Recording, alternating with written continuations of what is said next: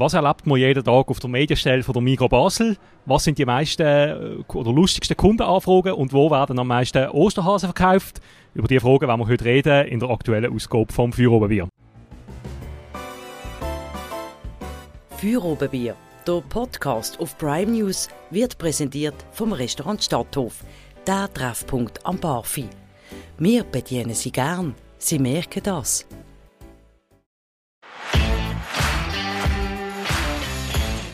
Wir sind für einmal heute nicht im Stadthof, sondern bei der Migro, beim M-Park. Hier heute mit uns äh, zwei Leute, die die Migro sehr gut kennen, das Innerste von der Migro Basel sehr gut kennen, wo beide auf der Medienstelle hier arbeiten. Das ist einerseits äh, Nadine Kunz von der Medienstelle von der Migro Basel. Nadine, hallo. Hallo. Und zum anderen der Moritz Wieskopf, auch bei der Medienstelle aktiv. Moritz, hallo. Guten Abend. Mein Name ist Oliver Stech. Nadine Moritz, meine erste Frage an euch. Wie sind ihr zu der Migros gekommen? Wieso arbeitet ihr hier und nicht zum Beispiel beim Coop? Das ist eine gute Frage. Ich habe vor 16 Jahren angefangen, bei der Migros zu arbeiten, mit dem Praktikum. Und ähm, das ist, glaube ich, eigentlich auch so ein Stichwort für äh, Moritz, wieso du bei der Migros arbeitest.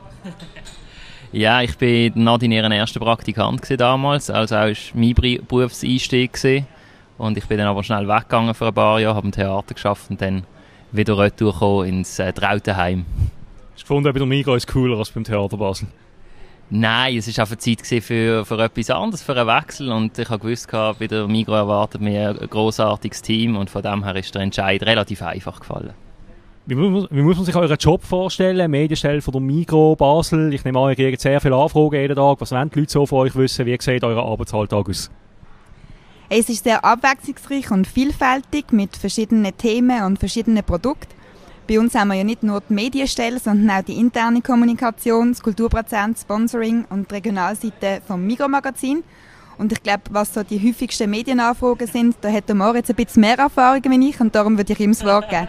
Moritz, leg los, was sind die häufigsten Anfragen, die ihr bekommt? Äh, die meisten Anfragen sind produktbezogen, äh, natürlicherweise. Also, wie läuft es im Bereich Bio im Moment? Äh, verkaufen wir viel Ski jetzt im Winter? Äh, solche Sachen in der Regel. Also, das, ist, das macht eigentlich das meiste aus von den Anfragen. Aber das heisst, die Journeys fragen eigentlich jedes Jahr das Gleiche? Sie sind nicht kreativ äh, und ihr könnt eigentlich immer Copy-Paste-Antworten schicken, oder wie? Nein, so stimmt das natürlich nicht. Äh, die Journalisten kommen auch immer wieder mit neuen Fragen und wir geben auch nicht immer die gleichen Antworten, weil die Ausgangslage ändert sich ja auch. Oder? Wir sind in einem dynamischen Umfeld äh, und da können sich auch unsere Antworten dynamisch anpassen entsprechend. Also es ist schon nicht jeden Tag das Gleiche, ganz im Gegenteil. Wir sind einmal sehr überrascht, äh, was wir für Medienanfragen reinkommen und das ist auch für uns sehr spannend. Wir lernen so auch das Unternehmen selber auch noch besser kennen und können uns in, in Themen vertiefen und das, das macht sehr Spaß. Was sind denn so vielleicht auch schwierige Anfragen, die kommen? Ähm, Momente, wo man denkt, oh, jetzt wird es irgendwie brenzlig, gibt es die überhaupt? Oder selten? Ja, die gibt es sicher auch. Es ist, wird dann äh, eine Herausforderung, wenn sie auch ein bisschen komplexe Geschichten sind. Also wo man dann nicht einfach schnell können am Telefon sagen es ist so und so, sondern wo man selber auch nachfragen, nachrecherchieren, wie das dann ist und dann in relativ nützlicher Zeit auch eine Antwort geben. Und das ist dann halt so ein bisschen die große Challenge, weil die Medien werden natürlich schnell antworten und wir werden natürlich sehr fundiert auch können antworten, damit sie auch etwas haben zum Schaffen. Äh, und das sind dann aber so ein bisschen die, die Herausforderungen. Die Herausforderung, die ich mir auch vorstelle, spezifisch jetzt bei, bei einer Migros, bei einer Migros Basel, die Migros ist sehr eine bekannte Marke, sie ist sehr exponiert, jeder Mensch in der Schweiz weiß, was ein Migros ist, jeder ist wahrscheinlich schon mal in einer gesehen, äh, wenn man das jetzt auch so ein bisschen verfolgt, aber auf Social Media in den letzten paar Jahren, oder? Wenn jetzt irgendjemand, sagen wir, die ganze Diskussion um Mohrenköpfe, zum Beispiel, wie darf man Schaumköpfe benennen, oder da geht jemand in einen Laden, sieht das, postet es auf Twitter, da geht der Shitstorm los, Nadine, wenn so etwas auf euch zurollt, wie reagiert ihr da? Also ich muss ganz ehrlich sagen, ich finde das super, dass sich jeder kann mit dem Migros identifizieren kann, weil wir können es auch und das ist der Beweis, dass wir halt auch sehr nah sind zu den Leuten. Und so etwas, wie du sagst, ähm, das passiert. Ähm, aber das ist, wie der Moritz vorher schon gesagt hat, eine sehr spannende Challenge für uns. Ich kann dir sonst das Beispiel über einen Frosch erzählen. Frosch, ja, okay. Und zwar ist es so gewesen, dass wir einmal einen Lesereporter von 20 Minuten bekommen haben mit einem Foto von einem Frosch im Salat. Und ähm, der erste Moment bin ich dann auch leicht irritiert gesehen und im zweiten Moment habe ich dann wirklich für mich müssen sagen, hey, das ist genau der Beweis, wie frisch das wir sind, weil das Fröschli hat noch gelebt. Und von dem her sage ich, ähm, es geht eigentlich nie es gibt immer nur Chancen und die nutzen wir eigentlich auch. Trotzdem würde es mich mal wundern, ähm, so bisschen, wie schwierig ist es eigentlich auch für so eine Marke zu kommunizieren? Oder? Migo steht für gewisse Werte, für eine gewisse Tradition und ihr müsst das in der täglichen Kommunikationsarbeit irgendwie berücksichtigen. Also, was heißt das für eure Arbeit, wenn man für so eine ja, Traditionsmarke irgendwie kommuniziert, wo die Leute auch irgendwie Erwartungen haben oder gewisse Vorstellungen, wie die Migro ist oder wie sie sein sollte ja, das ist klar, die Erwartungen sind hoch bei den Leuten und das macht es sicher einfacher, wenn wir auch äh, als Personen können hinter dieser Marke, hinter dem Unternehmen und hinter diesen Werten auch stehen. Das finde ich ist insbesondere in der Kommunikation nach außen auch sehr hilfreich, dass man auch das, was man sagt, wirklich voll und ganz kann dahinter stehen aber also ihr sagt, ihr identifiziert euch mit der Marke. Dürfen wir in Coop einkaufen als Mitarbeiter oder ist das eine Todsünde? Hey, wir dürfen alles. Ähm, und ich muss ehrlich sagen, ich mache es nicht, aber weil ich einfach auch gerne in die Migros einkaufen. Ähm, aber eine Todsünde ist es sicher nicht. Und ähm, man muss ja aber auch ab und zu Konkurrenz ausspionieren und von dem her ist es legitim, wenn man das ab und zu mal macht. Sorry, etwas finde ich noch wichtig.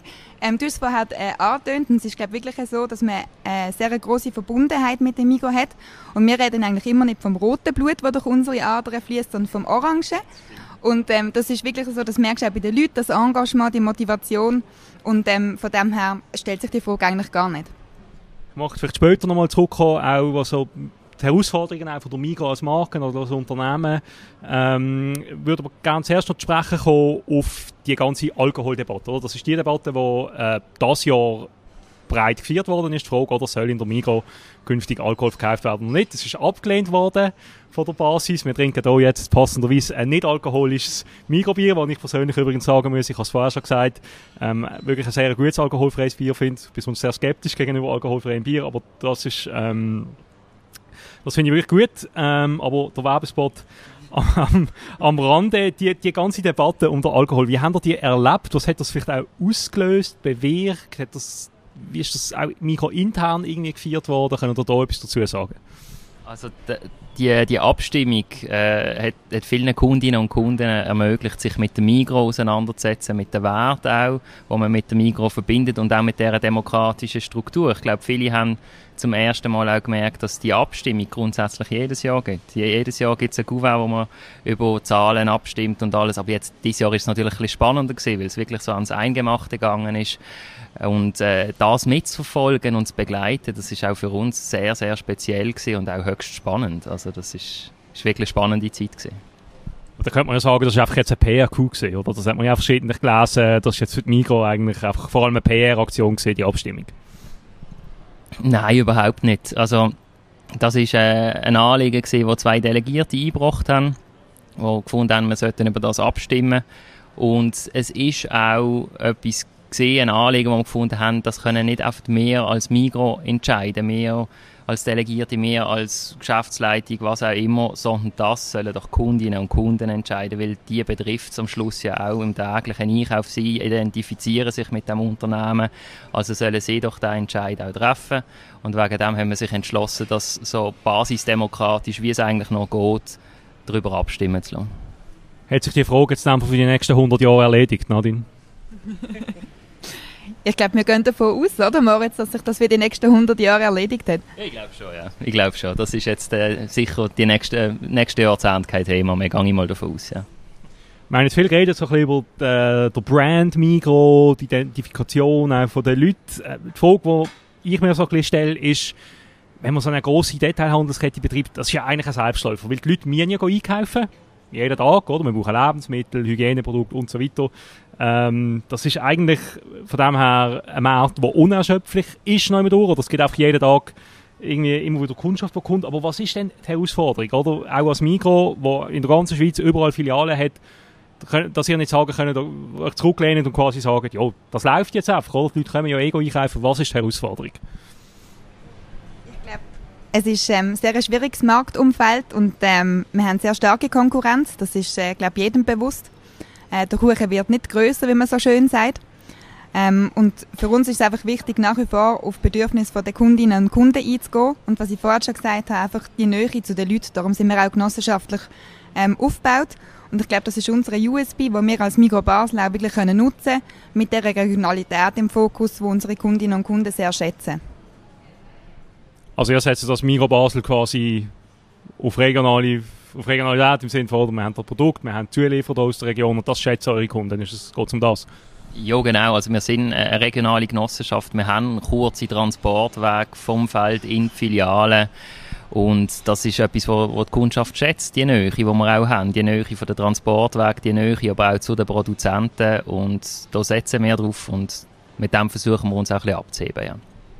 Und wie es aus hinsichtlich oder, Innovation? Wir sind immer mit neuen Produkten gekommen, mit neuen Ideen. Die Filialen werden regelmäßig umgestaltet. Oder, ähm, was sind dort Herausforderungen, dass ihr sagt, hey, wir bleiben am Ball, die Leute kommen immer noch gerne zu uns?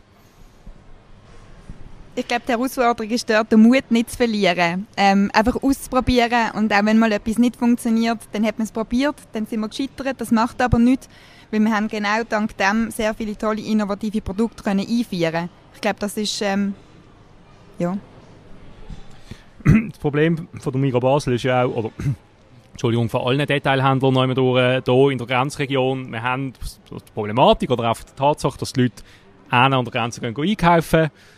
Jetzt mit dem Eurokurs sowieso, ähm, das ist eine Herausforderung, spezifisch Läden hier in der Grenzregion betrifft. Was bedeutet das für euch? Spürt ihr, hat das jetzt wiederum zugenommen? Hat das abgenommen während Corona und kommt es jetzt wieder? Wie ist die Situation?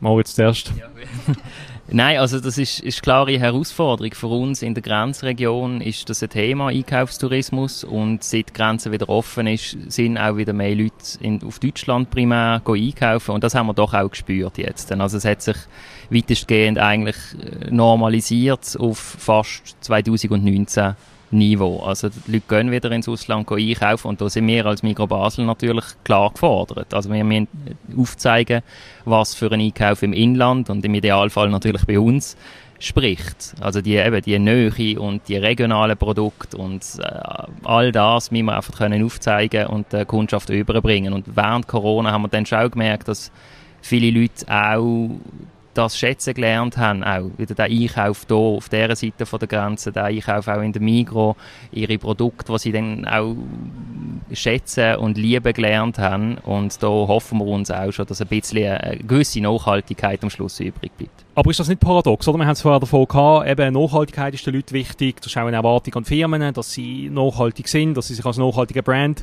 äh, positionieren auf dem Markt, aber gleichzeitig sehen wir das Phänomen, oder? Leute gehen über die Grenze einkaufen, es muss möglichst günstig sein, Geiz ist geil, Mentalität ist bis vor ein paar Jahren mal so ein Schlagwort gesehen, ob das dann ökologisch ist oder nicht, ist dann sekundär, also ist das nicht eine paradoxe Situation, oder wie beurteilst du das, Nadine?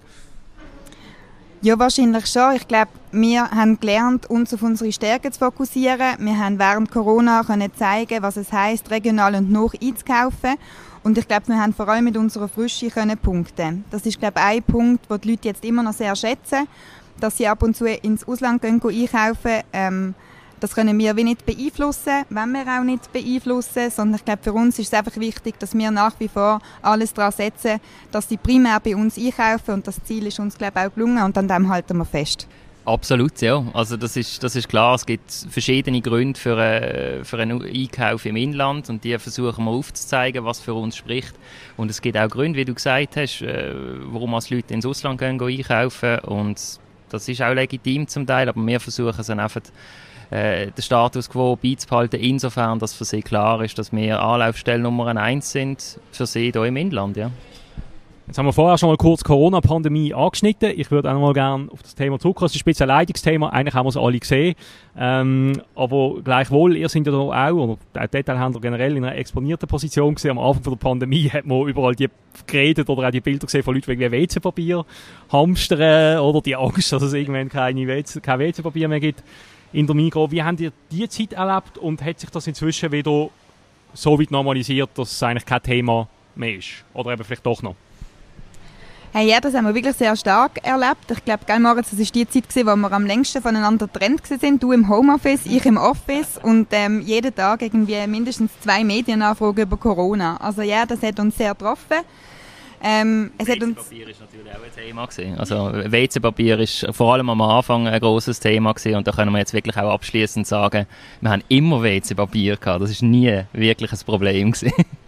Genau, aber ich glaube, es ist auch wichtig, dass das ein Problem war für unsere Kundinnen und Kunden und wir noch haben können aufzeigen, hey, ihr müsst euch keine Sorgen machen, auch während der ganzen Pandemie ähm, können wir eigentlich garantieren, dass die Lebensmittelversorgung stattfindet?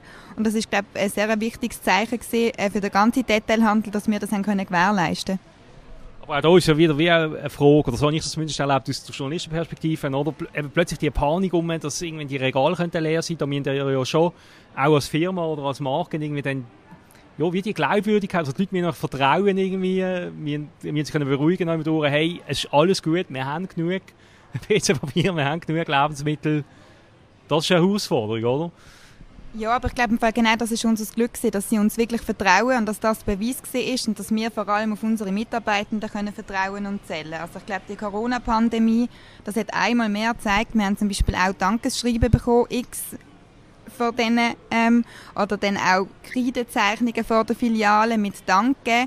Die Leute haben Schöckele bekommen, sie haben Kaffeegeld bekommen. Also ich glaube, die Dankbarkeit, die Wertschätzung, das hätte man eigentlich nicht besser können mit dem Verkaufspersonal machen wie die Corona-Zeit.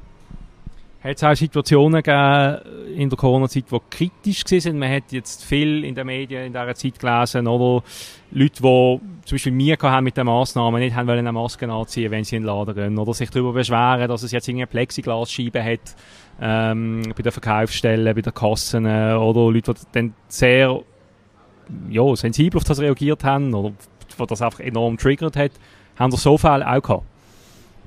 Haben wir schon, aber ich muss zum Glück sagen, es sind wirklich Einzelfälle gesehen. Also es haben sich grundsätzlich immer alle daran gehalten. Einzelfälle hast du immer, das hast du aber nicht nur bei Corona, das ist ja einfach menschlich. Und wir sind sehr dankbar, dass unsere Kundschaft so viel Verständnis gehabt hat und ähm, ja, einfach auch sehr viel Verständnis für unsere Mitarbeitenden vor allem ähm, vielleicht noch zu einer anderen Krise anschneiden. Es soll nicht nur um Krisen gehen in diesem Gespräch, aber etwas, was halt auch sehr präsent ist, was euch auch sehr stark betrifft, ist die ganze Frage Strommangellage. Wie gehen wir um mit der Energieversorgung? Es scheint sich im Moment wieder ein bisschen entspannt zu haben, aber man hat lange mal darüber geredet. Mika hat sogar mal gesagt, national, glaube dass man allenfalls jede fünfte Filiale würde müssen zumachen, im schlimmsten Fall. Ähm, da würde mich interessieren, wie das im Moment aussieht, eure Planungen, auch äh, eure Massnahmen. Also wir sind jetzt hier im Mikrorestaurant, es brennen alle Lichter, soweit ich das sehe. Ähm, aber vielleicht gibt es ja im Hintergrund Sachen, die ihr schon angepasst habt, da würde mich interessieren, wie da der Stand der Dinge ist. Ja, es gibt natürlich viele Vorsichtsmaßnahmen, die man auch schon getroffen hat, die man jetzt als Kundin oder Kunde gar nicht spürt. Äh, Temperaturreduktion ist jetzt ein Thema, wo man ein, zwei Grad abgestellt hat, wo viel Strom gespart wird durch das. Das ist eigentlich fast nicht spürbar. Was man sieht natürlich ist, dass wir keine Weihnachtsbeleuchtung haben, dass wir auch äh, Logobeleuchtungen nicht anhaben. Also das sind so Sachen, die auch einen symbolischen Charakter haben, aber auch Einsparungen machen. Aber da laufen schon auch Vorbereitungen im Hintergrund, einfach damit man alle möglichen Szenarien abdeckt hat und sicher ist. Aber im Moment ist die Situation sehr stabil und wir sind vorbereitet. Aber reagieren die Leute auf das? Oder wenn du sagst, äh, zum Beispiel keine Logobeleuchtung ähm, oder niedrige Temperaturen, gibt es da Rückmeldungen? Ja, also wir haben schon Rückmeldungen bekommen, was, was Logobeleuchtung anbelangt. Das andere merkt man ja nicht, aber das mit Logobeleuchtung ist doch auch äh, ein Zeichen an Kundschaft und das wird schon auch geschätzt von den Kundinnen und Kunden, dass sie sehen, okay, die Migro und auch andere Detailhändler ziehen an einem Strang und tragen ihren Teil zur Lösung von diesem Problem auch bei. Aber haben auch grundsätzliche Sachen, oder hat das irgendwie jetzt auch grundsätzliche Überlegungen ausgelöst, äh, generell vielleicht zu, zum, zum Stromverbrauch von der Migro Basel oder zur Energieversorgung oder wie man die Filialen gestaltet? Oder ist das noch zu früh? Also Stromverbrauch ist immer ein Thema. Das ist, äh, es ist natürlich auch, es ist ein Kostenfaktor. Jetzt unabhängig von, von der jetzigen Ausgangslage, die wir haben, ist Strom ein Kostenfaktor, wo man immer darauf schauen, dass man nicht einfach Energie verschwenden. Also das ist äh, ein Thema, wo wir schon vor Jahren angegangen sind und auch jetzt dran sind, jetzt unabhängig von, von, dem, von dieser Strommangellage äh, und von dem her, nein, das ist immer ein Thema und da schauen wir auch, dass wir unsere Gerätschaften entsprechend optimieren, anpassen, Kieltruhen, wo man kann zumachen und so weiter, dass da so wenig Energie wie möglich verloren geht. Noch ein letztes Krisenthema, bevor wir uns wieder den fröhlicheren Dingen widmen. das muss jetzt doch noch sein. Ähm, über den Ukraine-Krieg haben wir jetzt noch nicht geredet. Ähm, da ist ja so ein bisschen die Problematik, oder das liest jetzt viel in den Medien, es gibt Liefer, also Lieferketten international, wo unter Bedrängnis kommen, oder die Ukraine ist auch eine grosse Exporteurin von Getreide, betrifft jetzt die Schweiz vielleicht weniger als Länder im globalen Süden, aber trotzdem, da würde mich auch noch mal interessieren, wie stark spüren ihr das? Lieferketten, Lebensmittel, Export, ähm, betrifft euch das überhaupt oder nur am Rande? Ja, also es ist schon etwas, was einen Einfluss hat, äh, natürlich. Und wir versuchen jegliche Preise auch nicht an die Kundschaft weiterzugeben, jede Preiserhöhung. Wir versuchen das auch abzufedern, weil es gibt auch eine Inflation und wir wollen auch, dass die Kundschaft nach wie vor sich gleich viel auch kann leisten in der Migro und äh, wir behalten das auf jeden Fall auf dem Schirm und schauen, wie sich das entwickelt und versuchen da wirklich auch das Maximum von Kundschaft rauszuholen. Gut, ich komme nochmal zurück auf eine Frage, die wir am Anfang diskutiert haben. Was wollen eigentlich Journalistinnen und Journalisten von euch wissen? Jetzt, ich bin auch Journalist und ich stelle jetzt auch mal so eine von diesen Fragen, die gemäß euch jedes Jahr kommt, nämlich welche Produkte laufen wo am besten. Wir kommen jetzt langsam in die Adventszeit rein. Äh, jetzt werden Grätti-Männer verkauft. Äh, welche Mikrofiliale in Basel verkauft am meisten Grätti-Männer?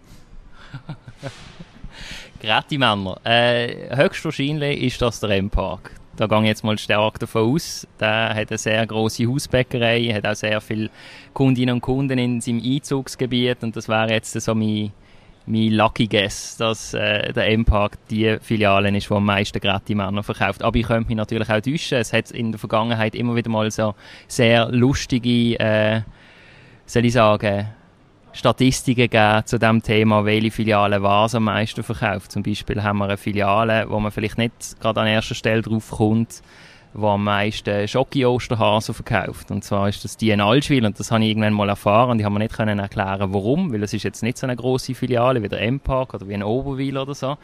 Und es ist mir dann erklärt worden, dass kurz vor Ostern viele Leute, die Familien haben im Elsass, die decken sich auf dem Weg dort an noch mit Osterhasen ein. Und das machen sie in Allschwil mehrheitlich. Und wegen dem ist das die Filiale, die jetzt zum Beispiel einfach am meisten Schocki-Osterhasen verkauft. Und das sind, das sind solche Sachen. Also das sind, ja, das ist mal eine Anfrage, die wir mal beantwortet haben, ja. Also wir haben jetzt Osterhasen gehabt und gerade die gibt es sonst irgendwelche lustigen Statistiken oder Fun Facts aus der Migros Basel? Ja, die gibt es natürlich. Also es ist wahrscheinlich jetzt nicht überraschend, dass in der Migros der Ornach die meisten Bioprodukte verkauft werden. Das ist noch naheliegend. Wegen der Anthroposophen, die dort wohnen, oder wie?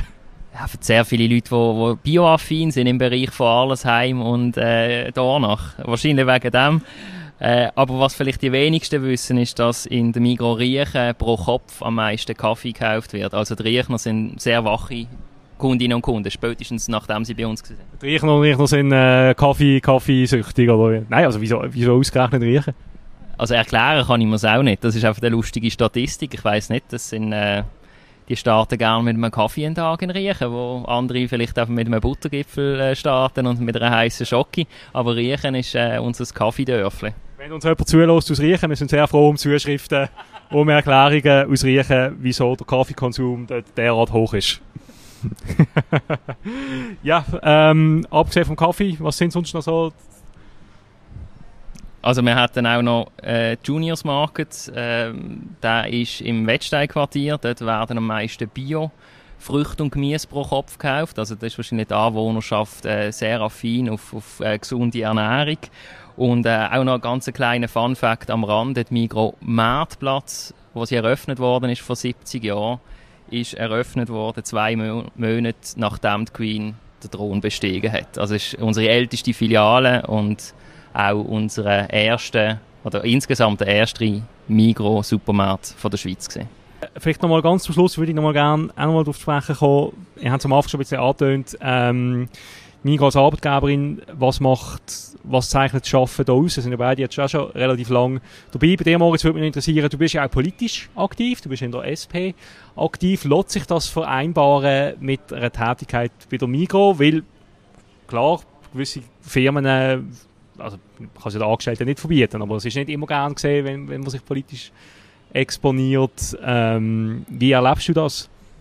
Also ich sehe da überhaupt keinen Widerspruch und äh, genauso wie ich bei der Migro gern arbeite, äh, weil ich hinter dem kann stehen tut sich das auch vereinbaren mit meinen politischen Ansichten. Migro ist ein sehr soziales Unternehmen, das auch gesellschaftliche Verantwortung wahrnimmt und von dem her sehe ich da überhaupt keinen Widerspruch und das, das lässt sich sehr gut vereinbaren. Was meint die Chefin dazu? Einverstanden, wie eigentlich immer. Wunderbar, alles harmonisch. Ähm, vielleicht noch als aller, aller, allerletzte Frage, ähm, so ein bisschen eure persönliche, wie soll ich sagen, vielleicht ein, Highlight, irgendwie eine Filiale, die ihr besonders cool findet oder ein Produkt, das ihr besonders cool findet, ähm, das unbedingt sein muss. Ähm, was würdet ihr hier noch als kurzer Werbeblock unseren Hörerinnen und Hörern empfehlen? Hey, Migo Eistee ist und bleibt mein absolutes Lieblingsprodukt. Aber ich muss jetzt auch noch schnell ein bisschen Werbung für das Kulturprozent machen. Es ist zwar kein Produkt, aber ähm, ein mega tolles Projekt, das wir jetzt seit ein paar Wochen dürfen im Gundeli haben und das ist Plauderkasse. Und ähm, das ist uns, ähm, das ist so ein Herzensprojekt. Ähm, jetzt sagst du wieder, ähm, es ist alles super, aber das ist wirklich so. Es ist für uns alle ein Herzensprojekt, auch für die Projektleiterin, die das ins Leben gerufen hat. Und das macht uns extrem stolz, dass das so gut läuft. Und ähm, jetzt habe ich gefunden, es ist zwar kein Produkt, aber ein tolles Projekt. Wir noch ganz schnell bei dem. Wie ist das angelaufen, die Plauderkasse? Die hat ja auch medial viel zu reden gegeben. Äh, gibt es nicht nur in der Migros, gibt es auch in gewissen Apotheken oder sonst Verkaufsläden ähm, in Basel. Was sind die Rückmeldungen bis jetzt? Genau, neben dem Gundeli da haben wir noch eine Apotheke im Gellert, ähm, die die Plauderkasse anbietet. Die Rückmeldungen sind ähm, von den Leuten, die es nutzen, durchwegs positiv. Wir haben immer sehr viele Leute, ähm, wir sind, es ist zweimal in der Woche, am Dienstag und am Donnerstag. Und ähm, wir haben bis jetzt, glaube ich, eigentlich auch jedes Mal wirklich auch noch ein Medium vor Ort gehabt, das etwas darüber berichtet hat. Der Moritz ist äh, sehr geübt in den Interviews, man darf ich mit denen versuchen. genau. Und ähm, also es ist super angelaufen und es ist genau das, was wir eigentlich wollen, damit erreichen, ein niederschwelliges Angebot ähm, für Leute, die ähm, sich einsam fühlen, die vielleicht auch eine Gelegenheit nutzen, um neue Leute kennenzulernen und sich einfach mal Zeit können nehmen, ähm, um miteinander zu schwätzen. Und das ist ähm, uns gelungen und auf das sind wir sehr stolz.